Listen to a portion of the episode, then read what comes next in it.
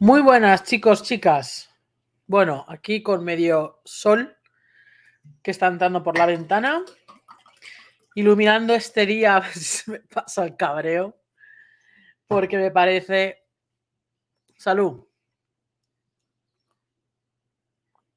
A ver, hoy quiero hacer un vídeo de, mm, yo qué sé, no sé si va a decir protesta o, o yo qué sé qué, pero es un Quiero comentar algo que me, dejó con muy mal sabor de boca eh, ayer.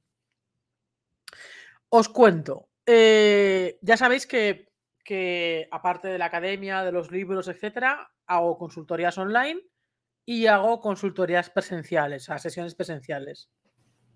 Las sesiones presenciales en Cataluña principalmente. Aunque varias veces he abierto plazas para otras comunidades eh, diferentes. Pero bueno, eh, ayer por la tarde, a última hora de la tarde, ya tenía la última sesión online.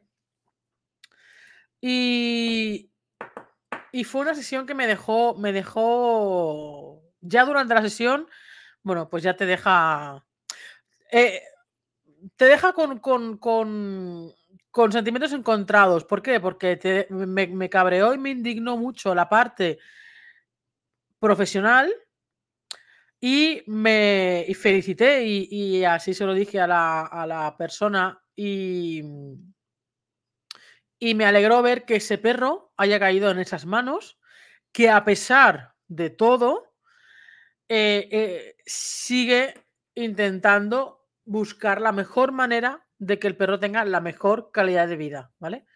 Ya os digo yo que con todo lo que ha pasado esta persona con este perro, la gran mayoría de personas ya hubieran devuelto y tirado al perro a la basura prácticamente. Porque lo... Telita, ¿eh? Telita. Yo me quedé bastante a cuadros.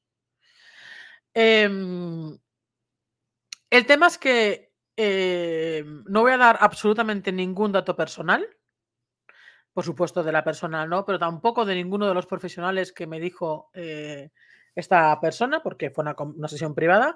No voy a dar datos personales, pero sí voy a dar eh, las o sea, voy a explicar las pautas que le dieron en su momento que me parecen aberrantes que se den, iba a decir en el 2023, pero bueno, esto parte desde el 2021 hasta ahora, ¿vale? Me parece muy heavy que a día de hoy, en pleno siglo XXI, con toda la información que hay sobre el tema de los perros, aún se sigan recomendando ciertas prácticas con los perros. Me sorprende porque uno de los profesionales lo conozco. Uno de los que me dijo lo conozco. Y me sorprendió mucho. Al final nunca se llega a conocer eh, a, la gente. No nos conocemos ni, ni nosotros mismos. Imaginaos conocer a los demás. El caso es que este era un caso difícil. Ya de por sí era un caso muy difícil porque era un perro que recogieron de un contenedor dentro de una bolsa de un contenedor de basura cuando era neonato, una camada entera. Y cuando tenía 45 días, la, protectora que cogió a estos perros, pues los empezó a dar de en adopción. Claro, aquí se junta, aquí ya empezamos mal, evidentemente. Empezamos mal porque es un perro, evidentemente, que la experiencia neonatal ha sido totalmente nefasta, no ha estado eh, con la madre eh, y con la seguridad y cobertura, digamos, de la madre y del amor de la madre. Luego, evidentemente, pues con los hermanos ha estado el tiempo que ha estado y antes de darlos, pues ya los dan. Realmente no se, nunca se debería separar a, a, un cachorro de la madre y hermanos y si no hay madre, pues hermanos antes de los dos meses. No debería de hacerse, pero se hace. ¿Vale? Bueno, el caso es que, evidentemente, como digo, esta, historia. Esta historia con respecto al tema del perro ya empieza mal por este sentido, ¿no? Porque evidentemente este perro va a tener muchísimas carencias eh, eh, a nivel de inhibición de la mordida, a nivel de gestión emocional, a nivel de, todo lo que le enseña la madre y los hermanos durante la crianza hasta los dos meses o tres que se separan de la madre y hermanos, ¿vale? Entonces, aquí ya sabemos que evidentemente hay una mochila de miedo que va a estar ahí, y, eh, genética, prácticamente, y que le va a durar toda la vida al perro. Pero cuando tenemos un perro que ha sido separado tempranamente de la madre o, o y le sumas a esto mala experiencia, pues evidentemente eso lo va a tener ahí dentro, lo va a tener muy, muy, muy, muy dentro, pero le podemos mejorar la calidad de vida. Ahora bien, hemos de tener en cuenta que cuando ya empezamos así, pues evidentemente, si no hacemos las cosas bien, y aunque las hagamos bien, van a haber problemas. Ahora bien, ¿qué pasa? Que aquí empieza lo primero. Este, este perro, pues ya, o sea, con tres meses, la persona ya buscó el primer educador, educador, educadora, ¿vale? Puede ser hombre o mujer, como digo, no voy a dar ningún tipo de datos ni referencia. A los tres meses, porque, bueno, era un cachorro que evidentemente separado tan, ya no separado tempranamente, sino separado tempranamente de los hermanos, pero sin madre y sin esta cobertura em, psicoafectiva emocional por parte de la madre, ¿vale? Porque no, no, estaba. Evidentemente, el perro va, eh, los, los, cachorros, pues no tienen esa figura, por lo tanto, le, tienen este tipo de, de, carencia que, es, como no lo hace la madre, pues la persona es la que lo, tiene que, hacer con, bueno, pues con conocimiento y con, y con cuidado en ese sentido, ¿no? Entonces, bueno, pues era un perro un poquito desbordado, con muchísima ansiedad, con muchísimo estrés, ya con tres meses. Em, evidentemente el control de la mordida cero. O sea, lo que viene siendo lo que pasa con los cachorros cuando, cuando empiezan su vida así, ¿no? Pero, pues la persona buscó al primer profesional con tres meses, con lo cual me parece perfecto. Lo que no me parece perfecto es que precisamente lo que había que trabajar con ese cachorro no se trabajó nada, sino que se, eh, se limitó a hacer una semana de obediencia básica muy sencillita con un cachorro de enseñar a sentar, tumbar y poquita cosa más. Digo, pero y lo que los problemas que realmente habían en casa y el tema del estrés, de la ansiedad, la mordida y tal, no, no se trabajó. Entonces, bueno, primero, no sé para qué de esto. El caso es que, evidentemente, pues eh, el perro siguió creciendo, llamaron a otro profesional, ¿vale? Porque la cosa iba empeorando. El perro tenía muchísimos miedos, el perro tenía muchísimo estrés, el perro era muy ansioso, Tenía muchísima ansiedad encima. Y aproximadamente con 6-8 meses, eh, aprox, ¿eh? porque digo, fíjate que fue ayer por la tarde-noche la sesión y, ya hay cosas que se me están yendo de la cabeza. El caso es que más o menos sobre esa edad llamaron a, otra persona, a otro, a otro educador, porque la persona también tenía gatos, ¿vale? Y entonces, bueno, pues también em, la persona que, el profesional que llamó también sabía de gatos, con lo cual, bueno, un poco para, para esa convivencia, ¿no? Y me sorprende mucho las, las, las, las pautas. Ah, no, no voy a seguir con el tema de lo de las edades porque a partir de ahí es todo muy, o sea, en mi cabeza está muy confuso. El caso es que evidentemente el perro también tiraba mucho por la calle. Con los perros pues no había mucho problema. Con los perros en la calle cuando era cachorro y joven pues no había problemas pero sí que tiraba mucho a la hora de ir a conocer a un perro y tal. Y pues una de las recomendaciones era un perro grande porque era un curso de mastín que ya pues tiró al hombre, tiró a la mujer eh, por la calle, etcétera, ¿no? Y una de las recomendaciones, una de las recomendaciones que dio otro profesional fue evidentemente Evidentemente, porque evidentemente, pero me sorprende, como digo, el hecho de que hoy día se siga recomendando esto, ¿no?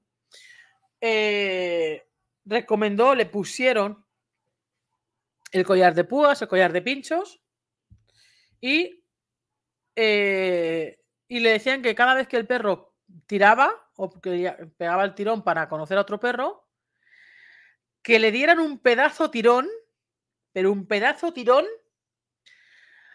lo suficientemente fuerte como para que llorara el perro. Yo, yo a mí cuando me explicaba esto, de verdad que hubo un momento en que no daba crédito a lo que estaba escuchando.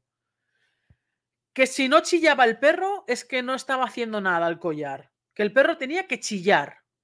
Si el perro no chillaba de dolor, no estaba haciéndolo bien. Ella. Claro, ella flipó y dice, es que yo no quiero pegarle. Eh, yo no quiero pegarle un tirón al perro y mucho menos hasta el punto de que el perro tenga que llorar. Total, pero fijaos una cosa, yo, yo aquí entiendo, ¿no? A veces eh, uno cuando no sabe algo, pues recurre a un profesional de lo que sea, ¿vale? Si tú no sabes de mecánica, vas a ir a un mecánico. Si tú no sabes de contabilidad, vas a ir a un gestor. Si tú no sabes de algo, si no sabes de leyes, vas a ir a un abogado, ¿vale? Es decir, uno siempre va a buscar al profesional de eso de que no sabe. Y el mundo funciona así, ¿vale? Porque como todos sabemos, eh, cada uno sabemos una, cosa, algo de algo, pero no somos expertos, o sea, o podemos ser expertos en algo, pero no sabemos de todo. Entonces buscamos ayuda. ¿Qué pasa cuando la ayuda que recibes te da una serie de consejos que no los ves normal, pero que supuestamente confías en esa persona porque es él o la profesional?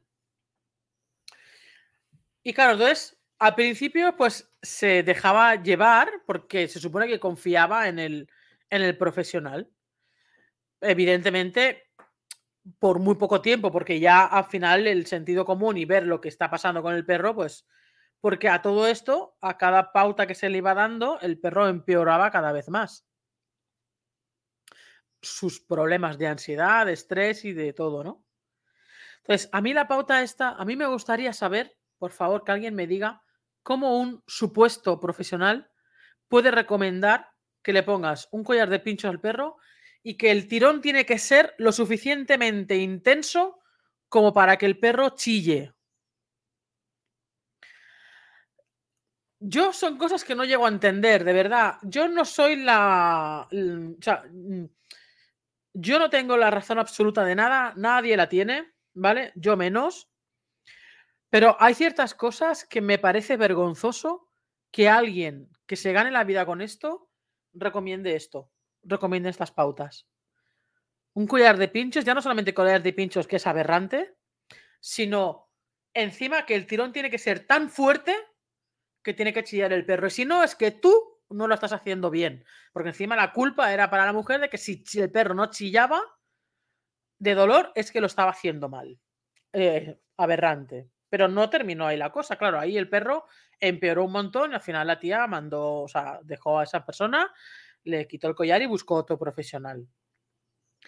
Otro profesional que le dijo que el collar, eh, que le pusiera un collar eléctrico. Aquí vamos de mal en peor. ¿Sabes? Porque al siguiente profesional que buscó, ¿vale? Le recomendó el collar eléctrico.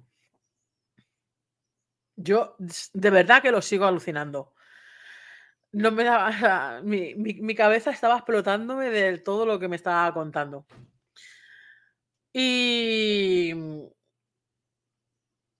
el collar eléctrico, pero el collar eléctrico a la máxima potencia. A la, no a la mínima, a la máxima, que también el perro tenía que llorar de dolor para conseguir su objetivo. ¿Vale? A todo esto, claro, el perro creó una, un, un miedo y una desconfianza hacia el ser humano brutal.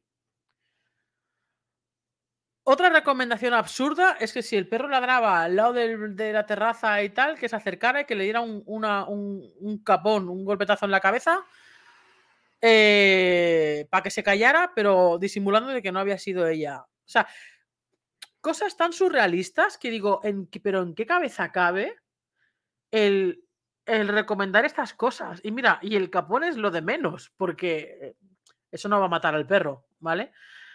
Y un capón no va a matar, pero la, propia recomendación ya te está diciendo bastante de, la persona que te lo recomienda.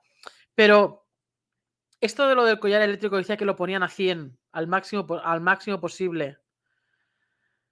Eh, para que el perro cuando quisiera tirarse a otro, porque una de las pautas eran que si el perro ladraba eh, a los perros que estaban detrás de la verja de las casas, de otras casas, entonces este profesional se lo llevó a su residencia y en el pasillo de la residencia puso un transportín, que habían acostumbrado al perro al transportín, pero el tema era que, que para que el perro se, fijaos, ¿eh? para que el perro se metiera en el transportín, pusieron una salchicha en el transportín pero que a la hora dejaron entonces, al, soltaron al perro y cada vez que se enfrentaba con uno de los perros detrás de la valla, detrás de la reja, le daban con el collar eléctrico al 100 hasta que el perro llegara al transportín como refugio.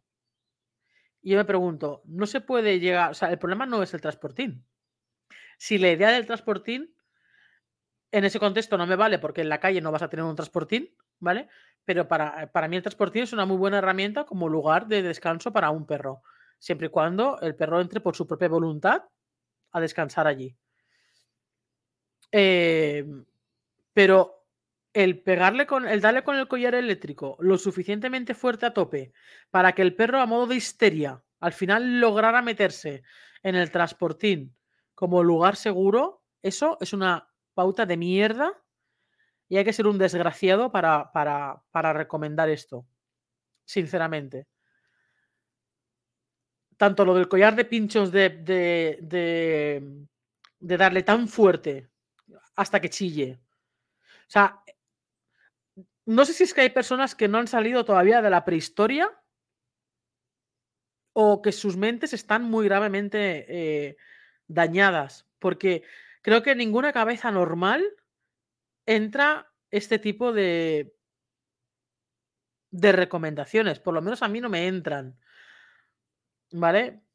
Mm, y yo no soy nadie, pero es que no me entran en la cabeza. Supongo que habrá gente que esté viendo este vídeo que recomendará estas cosas y me pondrá fina. Me da exactamente igual. Si tú eres de estas personas que recomiendan esto, o sea, vuélvete a la escuela otra vez, pero vete a una escuela de valores y luego vete a estudiar de nuevo toda la parte del perro y de la educación, porque no tienes perdón. No hay perdón en estas, en estas situaciones. ¿Qué más? Es que digo, hay cosas que, se me, que ya se me. Y mira que me las tenía que haber apuntado, ¿eh? Porque, porque, pero estaba tan metida en la historia. Luego, lo que pasa, que era un. Y luego otra, cuando buscó, o sea, estuvo con tres profesionales. Ah, una vez más con. Es más, hubo uno que, em, que fue a la protectora para pedir ayuda, porque había habido un. pasó un suceso bastante grave. Al final la mujer y bueno, la pareja se mudaron y se fueron a una casa, a una, urbanización para que el perro pudiera estar pues con menos, menos estresores en el exterior y tener la montaña cerca porque era donde pues el perro estaba más, evidentemente, pues más tranquilo y tal, ¿no? Y se mudaron por el perro. Y, y, entonces estando allí, el perro también, al ser un cruce de mastín, aparte del miedo que ya arrastraba, evidentemente, como digo, es un perro grande. A más a más tenía un, instinto fuerte de protección, porque al final los mastines tienen un instinto muy fuerte de protección. Era un cruce de mastín con un perro de caza, ¿vale? Y la parte de mastín, pues eh, salía con el instinto de protección, ¿vale? De proteger el territorio. Entonces, cada vez que alguien se acercaba a las inmediaciones de la casa, pues el perro sacaba este instinto, hasta el punto de que por un error a nivel de abrir la puerta, eh, vino, vino una persona externa, vino un mensajero, el perro logró salir y atacó a este mensajero de forma heavy. No un marcaje, no tal. No, heavy, hasta el punto de llevarlo al hospital y tener un juicio, etcétera. ¿Vale? Entonces llegó un momento en que, evidentemente, pues esta, esta persona también se puso en contacto con la protectora para explicarle lo que había pasado, si le podían ayudar o si tal que cual. Y, eh, y les explicó todo lo que había pasado.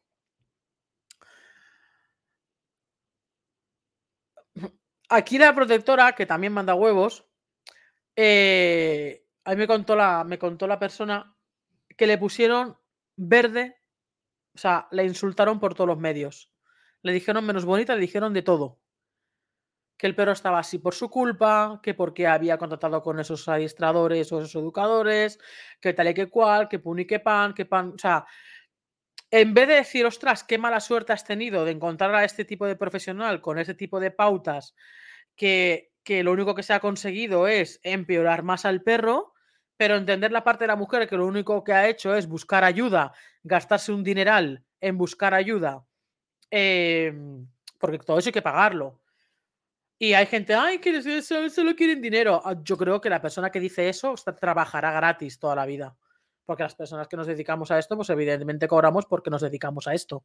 Y las facturas no se pagan solas. Las comidas de los perros, o sea, lo que es la vida no se paga sola. Cada uno tiene su profesión, su trabajo y cobra por ello. ¿Vale? Con lo cual, el problema no está ahí. O sea, alguien se ofende porque un educador o un profesional le pide dinero para por hacer su trabajo, tiene un problema gordo, ¿vale? Porque esto no es un hobby, esto es una profesión. Entonces, eh, si la, persona que se ofenda por esto, entiendo que trabajará gratis, que no cobrará un sueldo, ni, o si es, o si es autónomo o tiene un negocio, todo lo ofrecerá gratis. Porque si no hay que ser muy cortito de mente, ¿vale? Pero lo que quiero decir es que esta persona se gastó un, dinero desde los tres meses del perro con un educador, con otro y con otro y con otro, ¿vale? O sea, digamos que no, que no cejó en su empeño de, eh, de, ayudar al perro. Insisto, es, era, no es un caso fácil porque un perro que tiene unos problemas, pero fijaos que, fijaos una cosa, que es lo que le comenté, digo, mm, porque de los tres educadores por los que pasó, Los tres empezaron con la palabra obediencia en la boca. Y digo, ¿alguien se. ¿Alguno de los tres le dio por comentar algo del tema del estrés, de la ansiedad del perro, de los miedos? ¿A trabajar eso o no? No. Lo primero, obediencia. Señores míos, la obediencia en estos casos no sirve de una mierda. ¿vale? Porque si un perro tiene un nivel de estrés altísimo, tiene un nivel de ansiedad altísimo, tiene muchísimos miedos, aquí en ese momento la obediencia no sirve de nada. La obediencia ya vendrá después si quieres. Pero primero, enfócate en los miedos, enfócate en que gane seguridad en sí mismo, en seguridad en el entorno en el que está viviendo. Enfócate en reducir los niveles de estrés y en reducir los niveles de ansiedad. Y luego, y luego, luego, muy luego, si quieres, ya te enfocas en la obediencia. Pero no antes. No antes. Y mucho menos obediencia a nivel de collar de pinchos y collar de impulsos, collar eléctrico. O sea, hay que ser muy poco profesional, muy, muy poco profesional para recomendar esto. Y no tener ni puñetera idea de perros para recomendar esto. Y lo siento quien se ofenda. Pero quien se ofenda, ajos come. Ya se sabe el dicho. Eso quiere decir, quien se ofenda es porque está recomendando estas pautas que son aberrantes a día de hoy. Lo fueron antaño, eh, pero que se recomendaran hace 40 años o hace 30 años, lo encuentro normal, porque estábamos en la prehistoria mentalmente. Pero hoy día, en 2021, 2022, 2023, no, es que no, no, no, es que no hay, no hay. Y no estamos hablando de zonas más, mm, eh, más atrasadas en este, en, este campo o, países que todavía llevan un atraso con este sentido. No, no, no. No, no, no. Estamos hablando de zonas de, España en que debería haber, supuestamente hay una cultura mayor sobre estos temas, pero ya veo que no. El caso es que desde la protectora la pusieron verde, la pusieron fina, eh, le, dijeron de todo. En vez de, fijaos, eh, que yo me, quedo alucinada, eh, porque digo, ostras, en vez de decir, a pesar de todo lo que estás haciendo con el perro, de la mala suerte que has tenido con estos profesionales, de todo el dinero que te has gastado con él y tal, de todos los inconvenientes que están habiendo, porque ella se ha roto huesos, su pareja se ha roto también algún hueso cuando se ha caído por, por tirones del perro. Eh, el perro ha atacado a una persona y tuvieron un juicio. Eh, a pesar de todo eso, la persona sigue queriendo ayudar a su perro, cueste lo que le cueste. Y eso yo me quito el sombrero. Y en vez de, en vez de insultarla, porque ha tenido la mala suerte de caer en manos nefastas, Deberíais de hacerle la ola y ayudarle lo máximo posible, porque personas así, que se involucren así, no se encuentran. Porque la gran mayoría de personas tiran la toalla antes de tiempo. Y ya hablo de problemas más sencillos. Ya no te digo de problemas de agresividad. ¿Vale? Que por cierto, el tema de agresividad no lo tocamos online. El tema de la agresividad ya le comenté que lo tenía que trabajar con un profesional eh, en persona, porque la agresividad no se toca a nivel online. Estuvimos más que nada conversando sobre el tema eh, y haciendo algunas recomendaciones muy sencillitas, pero que era un caso que había que trabajarlo en persona. Entonces, también ahora estoy un poco en búsqueda de alguien por la zona que sea medianamente decente que le pueda recomendar. ¿Vale? porque necesita, necesita ese acompañamiento. A pesar de que ella ha avanzado más ella sola que con los profesionales. Esto también os lo digo. Los avances que ha tenido ella sido cuando ya no estaba con ellos, cuando le quitó el collar, tanto el uno como el otro, cuando dejó las pautas de esos profesionales o pseudo profesionales y ella empezó a investigar, a leer, a informarse y tal, y a aplicar también, al final con la práctica y con las vivencias, aplicas también tu propio sentido común. Y ya ha mejorado mucho más, sabe manejar mucho mejor al perro en ese momento y sabe entender, entender mucho mejor al perro de lo que en ningún momento le habían enseñado. Porque, mira, te digo, yo no tengo la verdad absoluta de nada. A mí no me gustan las etiquetas. A mí que nadie me etiquete en ninguna metodología porque no tengo ninguna metodología.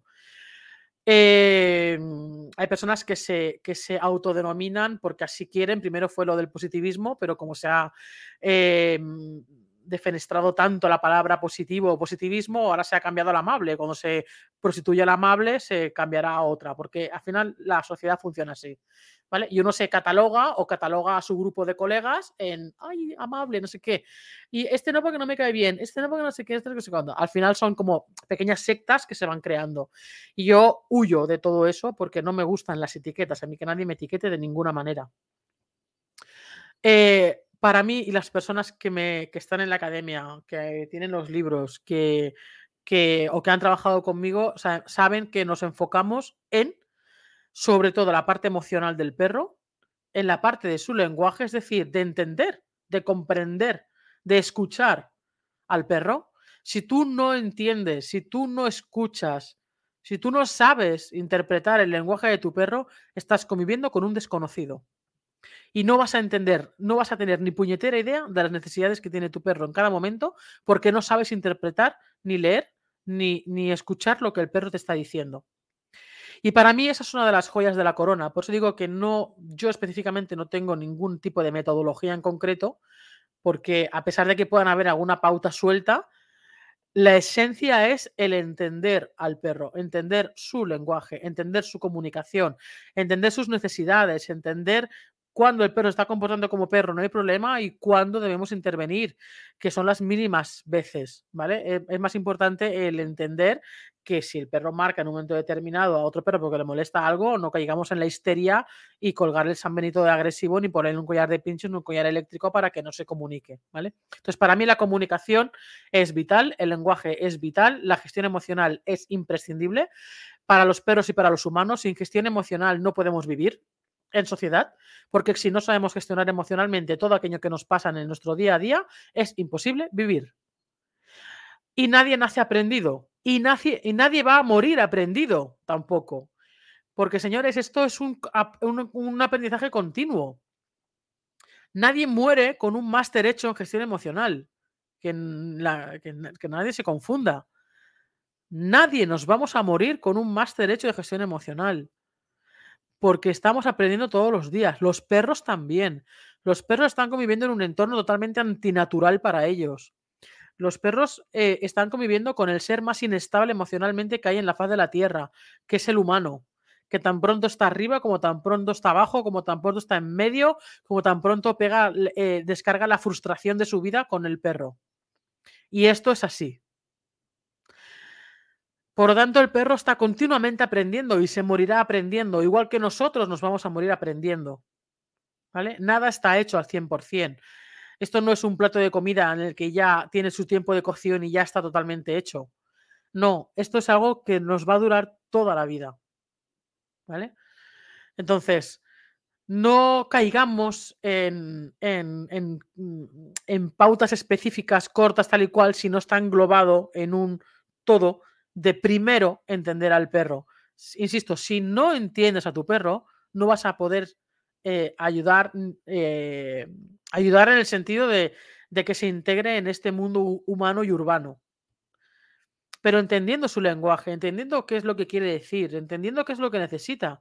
Hay perros que les molesta una serie de cosas, hay perros que les molesta otra, hay perros que toleran unas cosas, hay perros que toleran menos, hay perros que toleran a los niños, hay perros que los toleran menos, eh, hay perros que tienen miedo a unos ruidos, son más sensibles, hay perros que no, hay perros que son más rústicos. eh, hay perros que son más tolerantes con perros, hay perros que no son tolerantes con perros. Eh, ya no hablo de que tengan un problema de socialización, simplemente a nivel de temperamento, a nivel de personalidad, que son más serios y que no les gusta que le toquen las narices. Simplemente, en cambio, hay perros que son viva la vida y les encanta, eh, les encanta relacionarse con perros. Mori, la perra que tenía, era una perra que era, era, no tenía problemas con ningún perro, pero era una perra muy independiente. Ella conocía al perro y ya está. Y luego que no le tocaran las narices. La tía era una doña marcajes total. Porque era, vale, nos conocemos, nos solemos y ya está. Y no me molestes más porque no quiero saber nada más de ti. Y en cambio, Capitán es lo contrario. La Capitán, si se lleva bien, eh, a él le encanta estar con rodeado de perros y con, perros. Y le encanta estar con uno y con otro, tal y cual. También se enfada en sus momentos, que se tiene que enfadar. Eh, principalmente contesta si alguien se enfada con él. ¿Vale? Pero cada uno tiene su personalidad y eso no lo podemos eh, evitar. Pero que vaya, para mí, el hecho de que un profesional vaya a- o que coja un caso y que solamente se limite a la parte externa, a la parte conductual. Ah, porque luego otra cosa. eh, al perro lo tuvieron que operar varias veces, lo tuvieron que operar de las articulaciones. En ningún momento se tuvo en cuenta la parte de salud en ningún momento se tuvo en cuenta la parte de salud. Entonces, señores, cuando tenemos un perro que tiene problemas de salud, principalmente también articulares, eso crea dolores en el perro. Y ya la propia persona me decía, es que se nota mucho cuando el perro tiene dolor a cuando no lo tiene. Su temperamento cambia por completo, su carácter cambia por completo. ¿Por qué? Porque cuando tú tienes dolores, estás irascible, estás rabioso, estás de que no me tosas encima, no me digas ni mu. Y eso va a hacer que el perro estalle antes, porque nosotros también lo hacemos, ¿vale? Porque es completamente normal. Entonces, hemos de tener en cuenta, para mí es muy importante tener en cuenta primero la salud emocional del perro, la salud física, la salud mental, su comunicación y luego ya si eso vamos a lo otro, si toca, ¿vale? Pero primero esta parte, primero esta parte, ni, tra- ni trabajar con comida eh, de manera única y exclusiva, ni trabajar con métodos aversivos única y exclusiva, ¿vale? Ni, no, vamos a ir al fondo primero de la cuestión. Vamos a ir al por qué este perro tiene tantos problemas de ansiedad, por qué este perro tiene tantos problemas de estrés, qué, qué, qué, qué pasa en él para que no sepa gestionar, para que sea incapaz de gestionar lo que está pasando en el entorno. Que una de las cosas eran los problemas físicos, uno de los factores. El otro eran los miedos ya genéticos que también tenía. Pero desde el principio que no se supo eh, enfocar desde ahí. Entonces, ninguno fue a la base. Ninguno fue a la base. Y es un error brutal ir al comportamiento sin atender a la raíz que lo causa. Porque todo comportamiento extraño, mal comportamiento, como mal se llama, el mal comportamiento, ¿vale? Eh, que digo que se llama mal porque realmente a qué le llamamos mal comportamiento? ¿A un comportamiento que no es aceptado por la sociedad? Bueno, que sería un debate muy extenso. Pero bueno, eh, si no vamos a la raíz del problema, vamos a estar poniendo parches y vas a estar poniendo collar de pinchos y collar eléctricos al 100, no, al 500 hasta que te cargues al perro, porque eres incapaz de ver la raíz del problema. Y para mí un profesional que no es capaz de ir a la raíz del problema, no se le puede llamar profesional, señor mío. Uno puede tener más o menos experiencia, la experiencia se va trabajando con el día a día. Eh, tampoco me sirve el estar constantemente eh, queriendo formarse, porque al final también la experiencia te la da la propia experiencia de los casos, ¿vale? No digo que no te tienes que formar, tienes que formar, pero que eso no sea tu única experiencia, porque la formación no es experiencia, es formación. La experiencia te la da la vida real, Entonces hay que hacer una combinación. Entonces, eh, cualquier profesional, y aquí os lo digo como recomendación a todas las personas particulares, cualquier profesional que os venga con la palabra obediencia desde el principio, o cualquier profesional que os venga con determinadas herramientas desde el principio, huir, huir lejos. Cualquier profesional que desde el principio no intente averiguar la raíz del problema que está habiendo, huir. Porque si no vamos a, la raíz del problema, es como cuando tenemos una infección. Yo me acuerdo que me peleaba con el, con la, con el médico porque en las analíticas siempre me salía una infección, una infección, una infección, una infección. Una infección. Decía, ¿pero una infección de qué? No, no, antibiótico tal cual. Digo, no, bueno, va, pero, pero, pero habrá que saber de dónde viene esa infección. ¿O qué? O, da igual de dónde viene. Y era una pelea constante de decir, no, puede ser de cualquier cosa. Digo, de cualquier cosa, pero vamos a averiguar de dónde es. Y por qué se ha formado esa infección. Yo, coño, vamos a la raíz del problema. Vamos a la raíz del problema, vamos a ver qué está causando esa infección. Porque si no vamos a, la causa de la infección, vamos a estar poniendo parches toda la vida. Y es más, no solamente parches, sino que vamos a empeorar las cosas. ¿Vale? Por suerte luego vino otra doctora que me hizo otras mil pruebas y se logró ver, entre comillas, a menos de dónde venía. De dónde venía, entre comillas, porque salieron un montón de cosas, pero la raíz, la raíz, la raíz, tampoco se ha llegado a saber del todo pero al menos se miró de arriba abajo absolutamente todo. Eh, pero lo que quiero decir es que, que, bueno, sí que se puede, sí que se sabe realmente, sí que ya podemos saber de dónde viene eh, toda esa infección, no. Em, mm, coño, eh, ¿cuál es la otra palabra? Ah, no me acuerdo.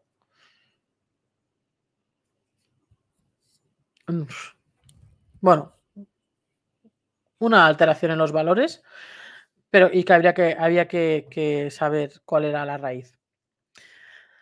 Y con esto es lo mismo. Cualquier otra cosa es que quieras un adiestramiento específico para el perro, ¿vale? A nivel de, obediencia, a nivel de obediencia deportiva, a nivel de una disciplina en concreto, a nivel de, de detección, a nivel de rescate, a nivel de lo que sea, ¿vale? Pero no estoy hablando de eso. Estoy hablando de de la convivencia diaria. No debemos, no aconsejo empezar con la obediencia. ¿Puede formar parte en cierta manera? Sí, pero integrada en tu día a día, porque la llamada la vas a tener que trabajar todos los días, que sí que recomiendo trabajarlas desde todos los días. Entonces, si llamamos obediencia a la llamada, al quieto, al suelta, al espera y al vamos, pues sí, esta parte sí, pero esta parte es integrada en el día a día. No es, a mí hay ciertas cosas que me sobran. Que el perro se aprenda a sentar. ¿Para qué quiero que el perro se sienta a la orden? A mí me da igual, a mí lo que me importa es su cabeza. Si está sentado o no está sentado, me da exactamente igual. Si su cabeza está tranquila, se sentará él solo. No hace falta que se lo diga yo. Si su cabeza está tranquila y su estado de ánimo está tranquilo, se tumbará por sí solo, no se lo tengo que decir yo. Pero bueno, eso son cosas aparte, ¿vale? Lo que quiero decir es que cuando, porque yo entiendo que que como pasa con todas las disciplinas de todo, de todos los campos que hay en, por ahí, a mí me pasa, por ejemplo, cuando busco formación, pues para el tema de, lo de negocios, el tema de marketing, el tema de, tal, ¿no? Todas estas cosas, eh, te encuentras muchísima información muy diferente, a veces contraria. dices, ¿para dónde voy? Si, si uno me dice A y otro me dice B, y otro me dice A menos B igual a C, D, E, F, yo qué sé, ¿sabes?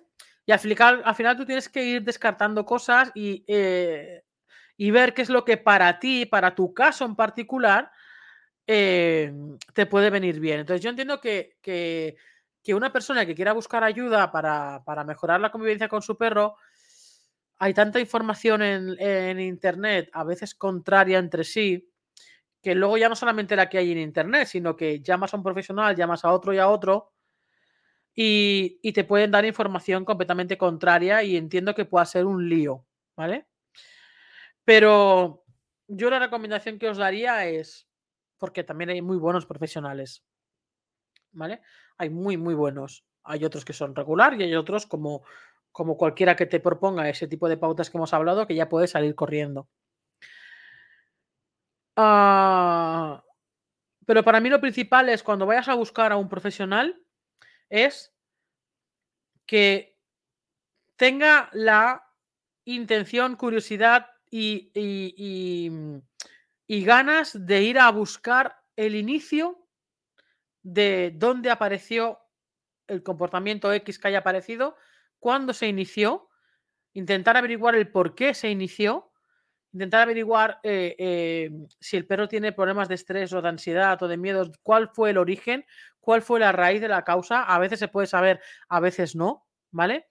Eh, pero aunque no lo sepas, aunque no sepas el origen de, pero si el perro tiene, por ejemplo, muchísimo estrés, muchísima ansiedad, pues, mm, y que por eso, por ejemplo, tienes comportamientos reactivos, por poner un ejemplo, o agresivos, pues no vayas al comportamiento reactivo o al comportamiento agresivo de primeras. Vete a reducir primero los niveles de estrés y de ansiedad, equilibra emocionalmente al perro y lo otro, o viene solo o lo vas a tener mucho más fácil. Tú y el perro. Porque el perro con un alto nivel de estrés y un alto nivel de ansiedad no va a poder regular ningún comportamiento reactivo ni comportamiento agresivo. Cuando un perro ya muerde, cuando un perro ya tiene un comportamiento agresivo, y cuando digo agresivo es una agresión como Dios manda, ¿vale? Eh, el perro ha encontrado como respuesta a esto, esta respuesta agresiva. Entonces hay que cambiarla. Entonces, ¿cómo cambiamos una respuesta agresiva frente a una persona extraña?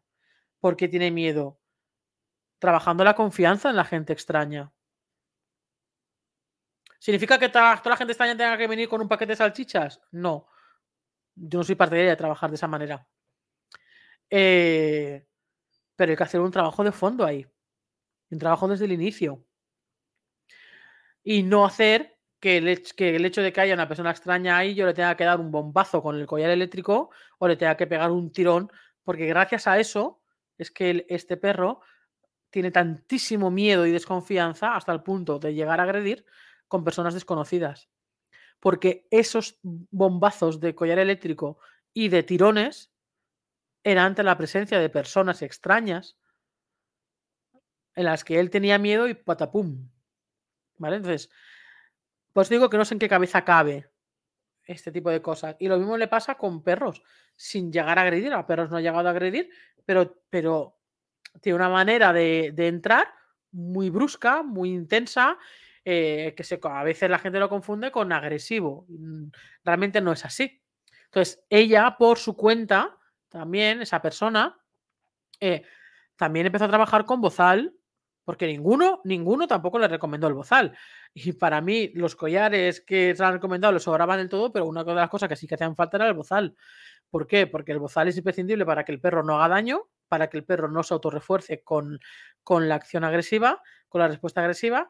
Y tres, para la propia confianza de la persona a la hora de pues caminar por la calle y de cruzarse con gente o, de ir a la montaña y poder medio soltarlo con la cuerda larga o lo que sea y que por lo que sea si el perro mm, o alguien se acercaba, a menos que el perro no pudiera hacer daño bajo ningún concepto.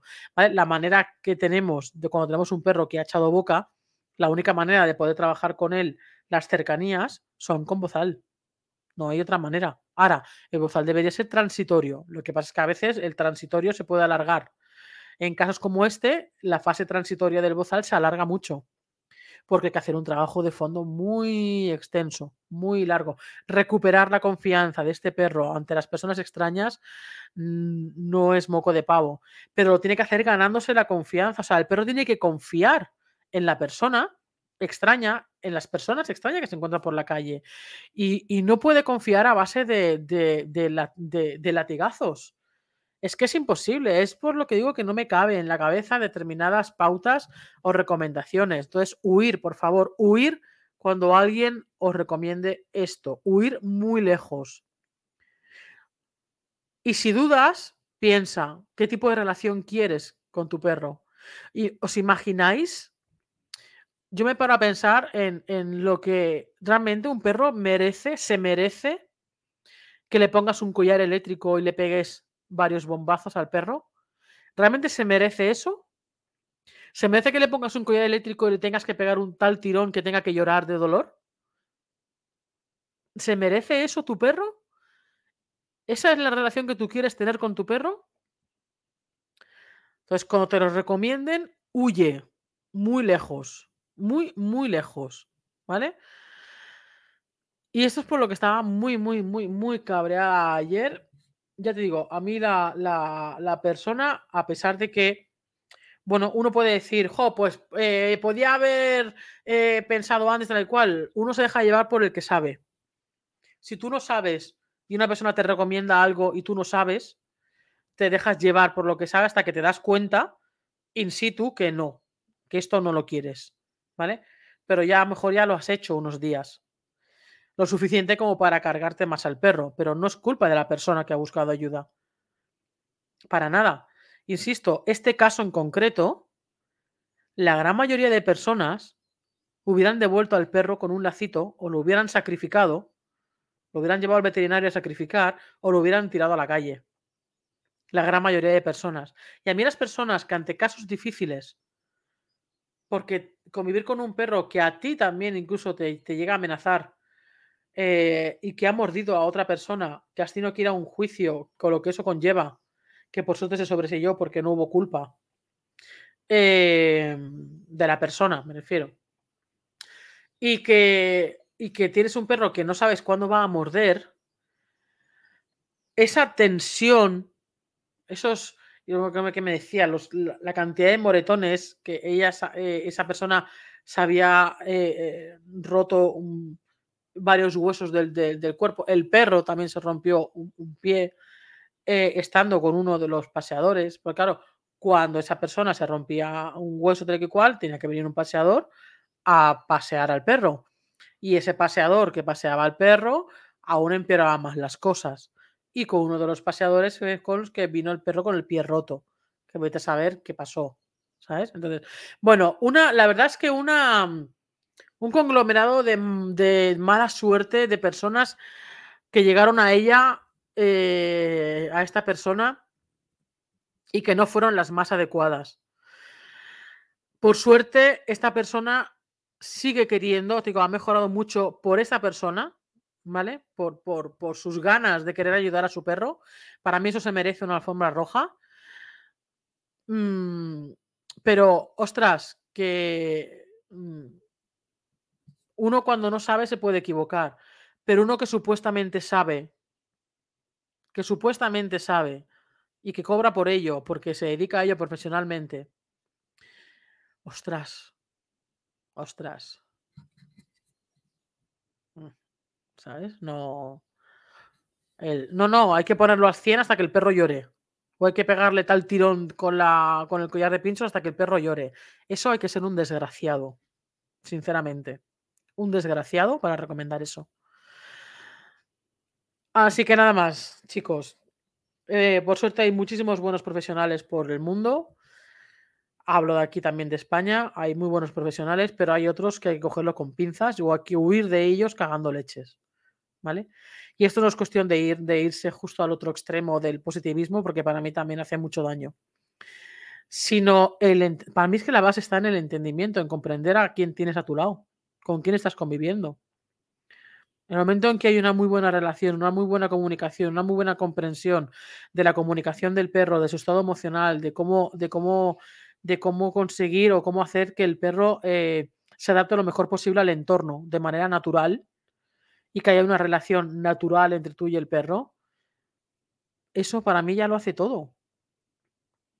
Porque con eso no va a haber ningún problema de comportamiento a no ser que se arrastre de antes o que haya un problema de miedo eh, genético o de, de malas experiencias anteriores que sí que haya que ir trabajando.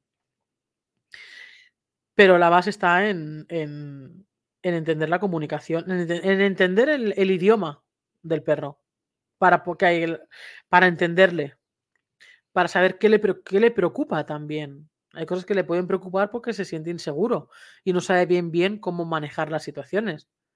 Entonces ahora la persona ha conseguido pasear cerca de otras personas cuando se cruza y que el perro no salte. Ha conseguido pasar por delante de casas con perros ladrando y que el perro no salte. Pasa que hay cosas que hay que seguir trabajando con él, en el que se necesita de una ayuda presencial porque ya ha echado boca, sobre todo con respecto, más que con el tema de perros, con el tema de personas. Entonces ahí eh, sí o sí hace falta ayuda presencial, pero una buena ayuda presencial que ayude a la persona a entender a su perro y que ayude al perro a ganar seguridad y confianza con el resto de personas y no a base de latigazos, ni a base de obediencia. Esto no va de obediencia, ni va de latigazos, ni va de correazos. ¿Vale? Va de que el perro tiene que ganar seguridad en él y en, en él porque tiene muchos miedos y en, y en lo desconocido. Porque este perro muerde por miedo. Entonces, no puedes ponerle un collar eléctrico o un collar de pinchos a un perro que reacciona por miedo. Por eso digo que hay que ser desgraciado y un miserable para hacer eso. Y aquí me da igual quién se enfade. ¿Vale? Nada más. ¿Vale? Todos nos equivocamos, todos cometemos fallos, todos, todos estamos en un continuo aprendizaje. Eh, yo también me equivoco muchas veces, pero jamás, jamás en la vida se me ocurriría eh, recomendar ni un collar eléctrico ni un collar de pinchos. Me podría equivocar en, recomendaciones, en pautas, lo que sea, pero jamás en algo que le haga daño expresamente al perro. Eso me parece aberrante, miserable y, patético y de muy poco profesional. No deberías dedicarte a ello si estás, si estás recomendando estas pautas. Nada más, chicos, recordar que si queréis realmente entender a vuestro perro, tenéis la saga completa Desafiar la reactividad, el 1, 2 y el 3. Cada libro tiene, viene acompañado de vídeos, ¿vale? Si queréis realmente entender, entender al vuestro perro, tanto el tema de la reactividad, tanto para trabajarla si la tiene como para prevenirla si no la tiene. El libro 2, autocontrol, gestión emocional y estrés, imprescindible si tienes perro. Imprescindible la saga entera porque está conectada entre sí. Libro número 3, todo el tema de los, de los perros con miedo, del miedo en los perros y cómo la nariz del perro le puede ayudar muchísimo a ganar confianza. ¿Vale? Entonces, esta saga, si quieres realmente tener una muy buena relación con tu perro, si quieres realmente entenderlo eh, y si quieres realmente confiar en tu perro, esta saga la tienes que tener en tu casa. Y leerla no una vez, leerla, releerla, volverla a leer, eh, subrayarla. Hay ejercicios en los libros que os pongo para que eh, rellenéis y para que escribáis también en el libro, ¿vale? Con una serie de preguntas que os hago para que toméis conciencia y para que veáis qué es lo que podéis, eh, qué es lo que podéis y debéis hacer. Tenéis el diario de los paseos con mi perro con el pack en la página desafiarareactividad.com o en Amazon a nivel individual, ¿vale? Imprescindible. Esto, si quieres, realmente lo recomiendo para tanto si tiene problemas de reactividad como si no. Porque si no los tiene, también para prevenirlo, porque pueden venir en cualquier momento. ¿Vale? Pero para entender a tu perro es imprescindible. Imprescindible. ¿Vale? Aquí no hay adiestramiento. Aquí no hay adiestramiento, aquí hay entendimiento. ¿Vale? Entendimiento de lo que es un perro y de cómo tener una muy buena relación con tu perro y cómo tu perro puede tener una relación sana con el entorno. ¿Vale? Nada más. Y bueno, luego tenéis cursos y tenéis la academia, tenéis las consultorías, etcétera, etcétera, etcétera. Pero lo más importante, huir de recomendaciones de collar eléctrico, huir de recomendaciones de collar de pinchos. Huir. No seáis, tampoco me, que también seréis gente particular que ha ido a buscar a ese tipo de profesionales porque quieren acortar el camino del problema que tienen. Esto para mí también es, déjate de llevar, ¿eh? O sea, que una persona diga, no, es que así es más, más corto o, así lo consigo antes, claro que vas a conseguirlo antes, pero a, cambio de cargarte al perro emocionalmente. Así que tú mismo, igual de miserables es. Nada más, chicos, chicas. Eh, me he dejado algunas cosas en el tintero que seguramente me acorde ahora cuando termine el vídeo. Fallo mío de no haberlo apuntado. Pero se han quedado algunas de las pautas que me, que me comentó que eran muy heavies, muy heavies, muy heavies. Nada más, nos vemos en los siguientes vídeos y cuidaros mucho. Chao, chao, chao, chao, chao.